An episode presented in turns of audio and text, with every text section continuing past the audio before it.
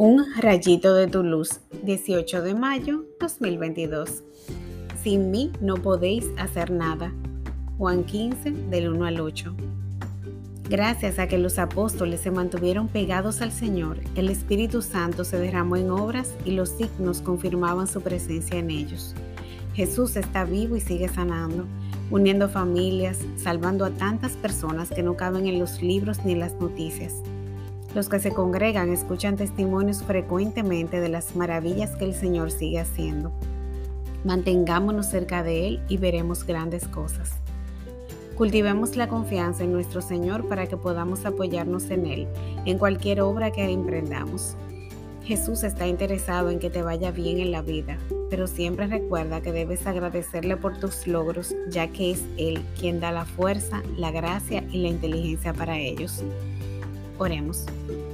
Señor, reconozco que sin ti no puedo hacer nada y la verdad es que tampoco quiero hacer nada que no esté aprobado por ti, pues solo tu bendición es la que permanece.